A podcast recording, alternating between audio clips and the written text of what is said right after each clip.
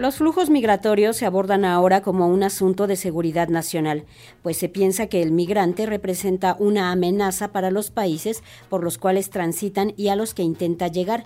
Este paradigma se da a nivel internacional. Es una forma global de gobernar las migraciones y que pasa en Europa respecto a los flujos que llegan de África y Asia y en Estados Unidos con respecto a Centroamérica y México. Es un paquete de estigma cada vez más despectivo hacia quienes intentan llegar a la Unión Americana que a partir del 2021 decidió aplicar más restricciones migratorias a quienes intenten llegar a su territorio en la modalidad de asilo o, quienes cruzan de manera irregular. A partir de la década de los 90, el tránsito por México de centroamericanos con destino a Estados Unidos ha sido cada vez más evidente, situación que se agudizó a finales de 2018 con el fenómeno de las caravanas. Para hablar de los flujos migratorios, tenemos el gusto de saludar al doctor Bruno Miranda, investigador del Instituto de Investigaciones Sociales de la Universidad Nacional Autónoma de México y a quien tenemos a través del el teléfono. Hola doctor, ¿cómo está? Buen día, doctor Bruno Miranda. Hola, buen día Verónica, un saludo a ti y a tu audiencia, buenos días. Buen día, doctor. Pues sin duda nos va a comentar y platicar acerca de algo por lo que estamos pasando actualmente y que se hace muy, muy presente en nuestra sociedad. No sé si ahora más cercano que nunca, que vemos entre nuestras calles, entre las centrales camioneras, pues a los migrantes que están allí esperando para cruzar hacia, que somos parte del camino para llegar a Estados Unidos. Y nos gustaría que habláramos precisamente de este estigma que se hace alrededor de ellos, doctor. Sí, claro que sí. Es algo que se viene construyendo desde principalmente los actores estatales, este, actores eh, que están vinculados a agencias migratorias y de refugio y también agencias internacionales, eh, principalmente la Organización Internacional de las Migraciones, que han respaldado directa o indirectamente este, este tipo de constructo, de construcción eh, de los imaginarios colectivos en torno a la figura de la persona migrante como una amenaza a la seguridad nacional. Eso tiene por lo menos dos décadas eh, en curso y tiene que ver con, o se ha identificado con el ataque a las Torres Gemelas. Las nuevas generaciones a lo mejor no lo tienen tan presente, pero en, en este 11 de septiembre de 2001 hubo un ataque contra este, la ciudad de Nueva York por parte de grupos terroristas y a partir de ese entonces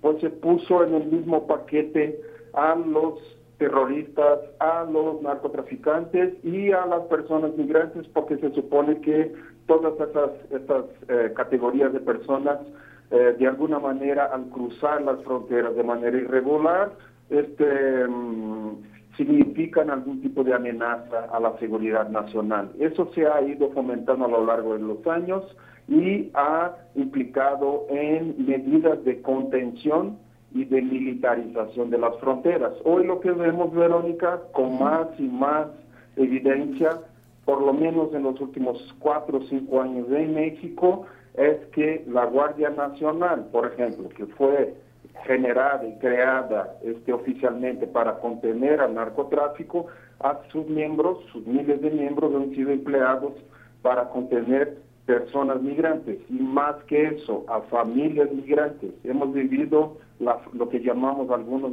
la familiarización de la migración y eso significa que hay cada vez más mujeres, madres solteras, madres con niñas, niños, niñas y adolescentes que se enfrentan directamente con cuerpos militares y agentes migratorios de México. Es una situación eh, de violación constante de los derechos humanos y que implica o que demanda de parte de nosotros académicos y de la sociedad mexicana en general, de los medios de comunicación en especial, una otra lectura de las personas migrantes, ¿sí? Muy, mucho más vinculada con la protección internacional, la que requieren, este, la protección este, y el aseguramiento de sus derechos humanos para poder este, escapar de todos los fenómenos que escapan. Ya no se trata hoy de migrantes económicos como los que estudiábamos hace 30, 40, 50 años.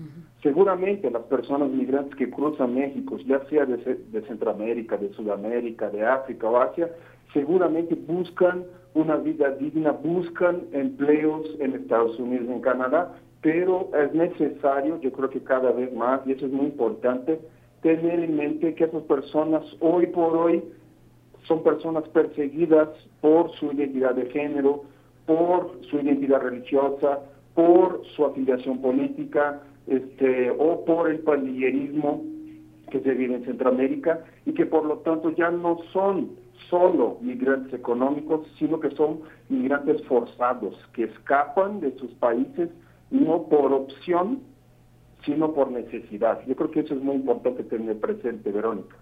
Doctor, en este comentario que usted hace acerca de los migrantes por cuestión económica, antes observábamos que eran los hombres y las mujeres quienes migraban y ahora son familias enteras. ¿Ha cambiado este fenómeno?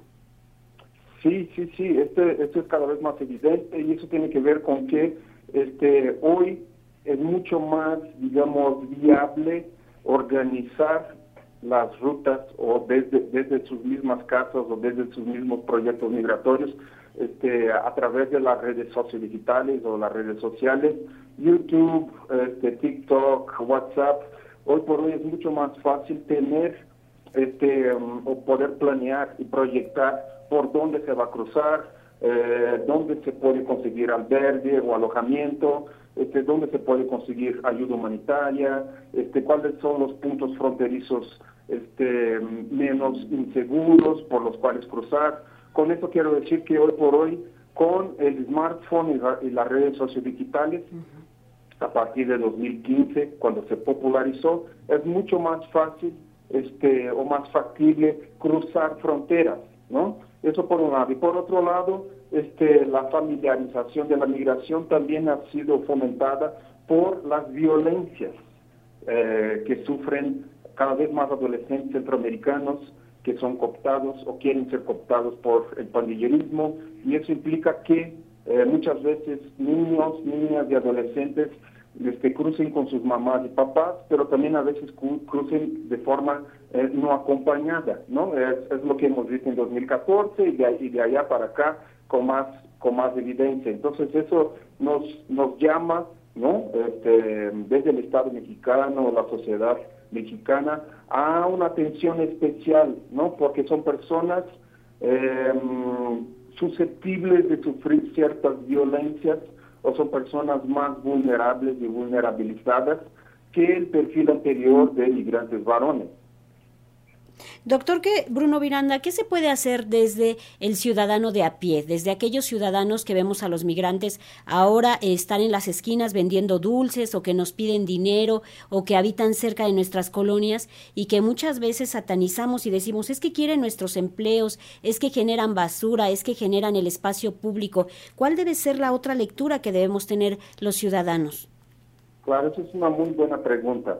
Este, yo creo que la lectura pasa por este, entender que muchas, muchas, muchas de nosotras, muchos de nosotros somos indirecto o directamente este, descendientes de personas migrantes. Las ciudades latinoamericanas fueron construidas por migrantes, ¿verdad? No migrantes internacionales, pero muchas veces migrantes internos que vienen de otras entidades de la República Mexicana. Entonces, la lectura, una lectura más empática, pasa por identificarnos también como personas migrantes o cuyas historias familiares están atravesadas por la migración. ¿no? Ese es un primer punto. El segundo punto pasa por quizás presionar, este, redireccionar la crítica hacia la persona migrante, ¿no? dejar de responsabilizarla por las mismas violencias a las que son sometidas y redireccionar, reorientar la crítica hacia el Estado y las agencias migratorias y de refugio de Estado hay que presionar colectivamente para que, por ejemplo, la Comisión Mexicana de Ayuda a Refugiados, que es la COMAR, que es la entidad encargada de todo lo, que es refugio en México, tenga más recursos para poder tramitar las más de 150 mil solicitudes de refugio que México recibirá solamente este año, por ejemplo, en 2023. ¿no? Hay que presionar para que el Instituto Nacional de Migración que es la entidad este, migratoria de México, este, para que sus agentes no pasen por entrenamiento militar. O sea, la militarización del Instituto Nacional de Migración es algo que va contra los derechos humanos, va contra los derechos migrantes. este, y es algo que este, colectivamente dentro de nuestras este, colonias o asociaciones barriales podemos hacer ¿no? en términos de presión hacia el Estado mexicano. Este, las personas que piden limosna en las calles, las, ahorita vemos muchas personas de familias haitianas en Tláhuac, en varias zonas del centro de la Ciudad de México, este, no acampan este, al, aire libre, no piden limosnas o no están en las condiciones en las que se encuentran porque quieren, sino porque no hay otras formas y vías de regularizarse en México. Las caravanas que vemos, en las que están personas haitianas y, y venezolanas y centroamericanas, son respuestas a la espera a la que son sometidas esas personas, ¿no? Tramitar una visa humanitaria o regularizarse en México desde Tapachula, que es por donde entran, tarda meses, puede llegar a un año. Y durante ese tiempo todas esas personas, familias con niños, tienen que este, tener fuentes de ingreso, tienen que tener dónde alojar a sus niños, tienen que cuidar a su salud, tienen demandan seguridad, porque la vida continúa mientras se espera. Entonces es necesario ver todas esas formas de luchas migrantes, de caravanas, este, de campamentos improvisados, como una, un resultado de la falta de opción para regularizarse en México y no como este algo que de pronto sí incomoda a los vecinos, ¿no? Que estén ocupando las calles, ensuciando las calles, no lo están haciendo porque quieren, sino porque son llevados y forzados a hacerlo. Yo creo que estas lecturas y las, las formas de organización este, a, través de asociaciones, fundaciones, este, colectividades, ¿no? Que presionen al Estado a través de comunicados, a través de articulación con ONGs como el IMUNI, el Instituto de las Mujeres para la Migración, el Sin Fronteras. Hay gente y hay muchas defensoras de migrantes que ya están en la, en la línea de frente este, a favor de los derechos migrantes ya hace años. Entonces es necesario acercarse quizás a estas organizaciones, enterarse de, las, de las dinámicas de contención migratoria y militarización fronteriza antes de estar difundiendo mensajes equivocados, discriminatorios por las redes sociales. Hay mucho que hacer todavía, Verónica. Así es, hay que cultivar y hay que generar la empatía, todos somos migrantes y también hay que ser conscientes de que estas personas no dejan su tierra ni su, ni su lugar natal para atravesar en el tren arriesgándose a quedar mutilados, a quedar muertos, arriesgarse a que los asalten, arriesgarse a pasar hambres, arriesgarse a que a las mujeres violen, no lo hacen por estas situaciones, entonces es muy importante la empatía, incluso entre los vecinos se organizan algunos para apoyarlos, pero también otros los desprecian, hay que cultivar precisamente la empatía, todos somos migrantes. Y doctor Bruno Miranda, investigador del Instituto de Investigaciones Sociales de la Universidad Nacional Autónoma de México, gracias por compartir su experiencia, su conocimiento y fomentar aspectos como este para apoyar a los migrantes. Sí, gracias a ti, Verónica. Yo eh, sigo, eh, estoy y estaré a su disposición. Un abrazo. Gracias, un abrazo. Buen día. Buen día. Hasta pronto.